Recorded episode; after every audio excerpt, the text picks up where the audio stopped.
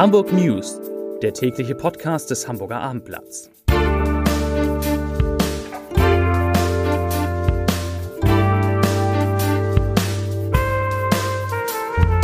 Herzlich willkommen. Mein Name ist Lars Heider und heute geht es um den Rückstau von Containerschiffen, die eigentlich in den Hamburger Hafen wollen. Weitere Themen. Jetzt gibt es auch mit dem Gepäck am Hamburger Flughafen zunehmend Ärger. Neue Sperrungen im Hamburger U-Bahn-Netz stehen an und an besonderen Gedenktagen sollen künftig Hamburgs Stolpersteine gepflegt werden.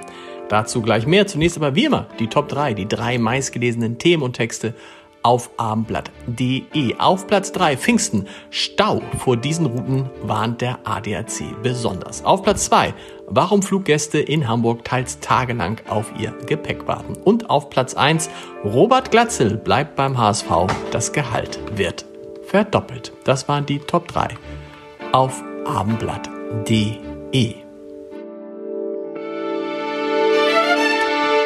Der Rückstau von Containerschiffen vor dem Hamburger Flughafen nimmt allmählich bedrohliche Züge an. Mitunter müssen Frachter 14 Tage und länger in der deutschen Bucht warten, bis sie ihre Freigabe für die Einfahrt nach Hamburg erhalten. Der US-Branchendienst Fried Waves spricht von 20 beladenen Schiffen, die derzeit auf eine Abfertigung im Hamburger Hafen warten. Allein neun sind für Umschlagterminals des Hafenkonzerns Hala vorgesehen.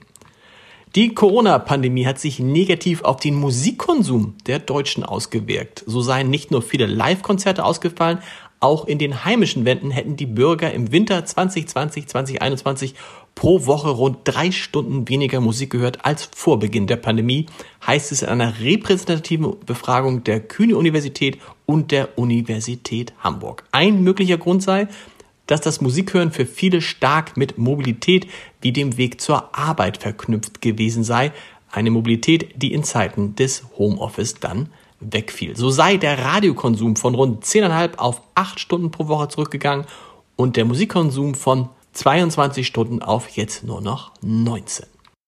Nachdem die Hafenstrecke der Linie U3 jüngst nach mehr als einem Jahr Bauzeit wieder freigegeben worden ist, ist nun die U1 von vielen Streckensperrungen betroffen. Ab Mitte Juni geht es los. Vom 13. Juni bis 3. Juli muss die U1-Strecke zwischen Ohlsdorf und Lattenkamp gesperrt werden. Vom 4. Juli bis 7. September ist dann der Teil zwischen Ohlsdorf und Kenning-Husenstraße dran. Das teilte die Hochbahn heute mit. Und auch danach läuft es noch nicht wie gewohnt. Bis zum 22. September fährt die U1 die Haltestelle Alsterdorf nicht an. Grund für diese Sperrung ist der barrierefreie Ausbau der Haltestellen Alsterdorf und Hutwalker Straße. Der Ärger bei Fluggästen ist groß. Derzeit dauert es bei einigen sehr lange. In den sozialen Medien berichten Passagiere von Wartezeiten von zum Teil mehreren Tagen, bis nach dem Urlauber auch dessen Gepäck wieder am Flughafen Hamburg angekommen ist. Katja Bromm Sprecherin des Airports bestätigt, dass es derzeit zu Verzug beim Transport des Gepäcks kommen kann, erklärt jedoch auch, dass das nicht intern beschleunigt werden könnte, denn es gebe derzeit europaweit Probleme. Tatsächlich trifft an allen Flughäfen wieder erwachte Reiselust auf eine ziemlich ausgedünnte Personaldecke, die Folgen lange Wartezeiten sowohl für Fluggäste als auch für deren Gepäck. So hat die niederländische Airline KLM den Ticketverkauf über das lange Pfingstwochenende vollständig eingestellt. British Airways hat seit Anfang April schon hunderte Flüge ausfallen lassen.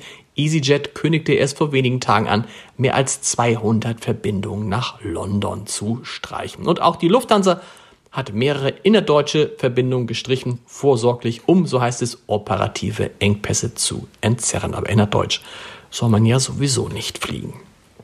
SPD, Grüne, CDU und Linke wollen künftig an zwei Gedenktagen gemeinsam für die Pflege der 21 Stolpersteine vor dem Hamburger Rathaus sorgen. Jeweils am 9. November, dem Tag des Gedenkens an die Opfer des Nationalsozialismus und am 8. Mai, der 1945 mit der bedingungslosen Kapitulation Deutschlands das Ende des Zweiten Weltkriegs in Europa markierte, sollen die Steine gereinigt und poliert werden. Das teilten die Fraktionen heute mit. Insgesamt erinnern in Hamburg mehr als 6000 Stolpersteine an Opfer der Nazi-Diktatur.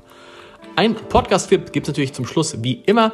Der größte Kohlendioxidsünder ist, Achtung, die Baubranche. Rund 40 Prozent der Emissionen, manche sagen sogar 50 Prozent, verursachen Gebäude. Und rund die Hälfte dieses CO2-Fußabdrucks, dieses gigantischen CO2-Fußabdrucks, entsteht schon, bevor die ersten Bewohner einziehen, also beim Bau.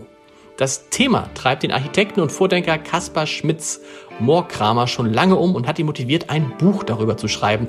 Das heißt, der Nachhalt ist frisch erschienen und enthüllt einige unbequeme Wahrheiten. Im Abendblatt-Podcast Was wird aus Hamburg gibt sich der Autor klimapolitisch selbstkritisch. Er sagt, ich zitiere, ich habe in der beruflichen Praxis oft erlebt, dass wir als Tiger gestartet und als Bettvorleger gelandet sind, also die großen Ziele kaum umsetzen konnten. Mehr dazu in unserem Podcast unter www.abendblatt.de slash podcast. Die Hamburg News morgen wieder.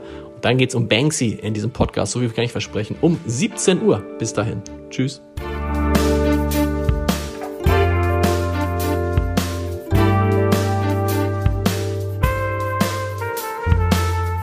Weitere Podcasts vom Hamburger Abendblatt finden Sie auf abendblatt.de slash podcast.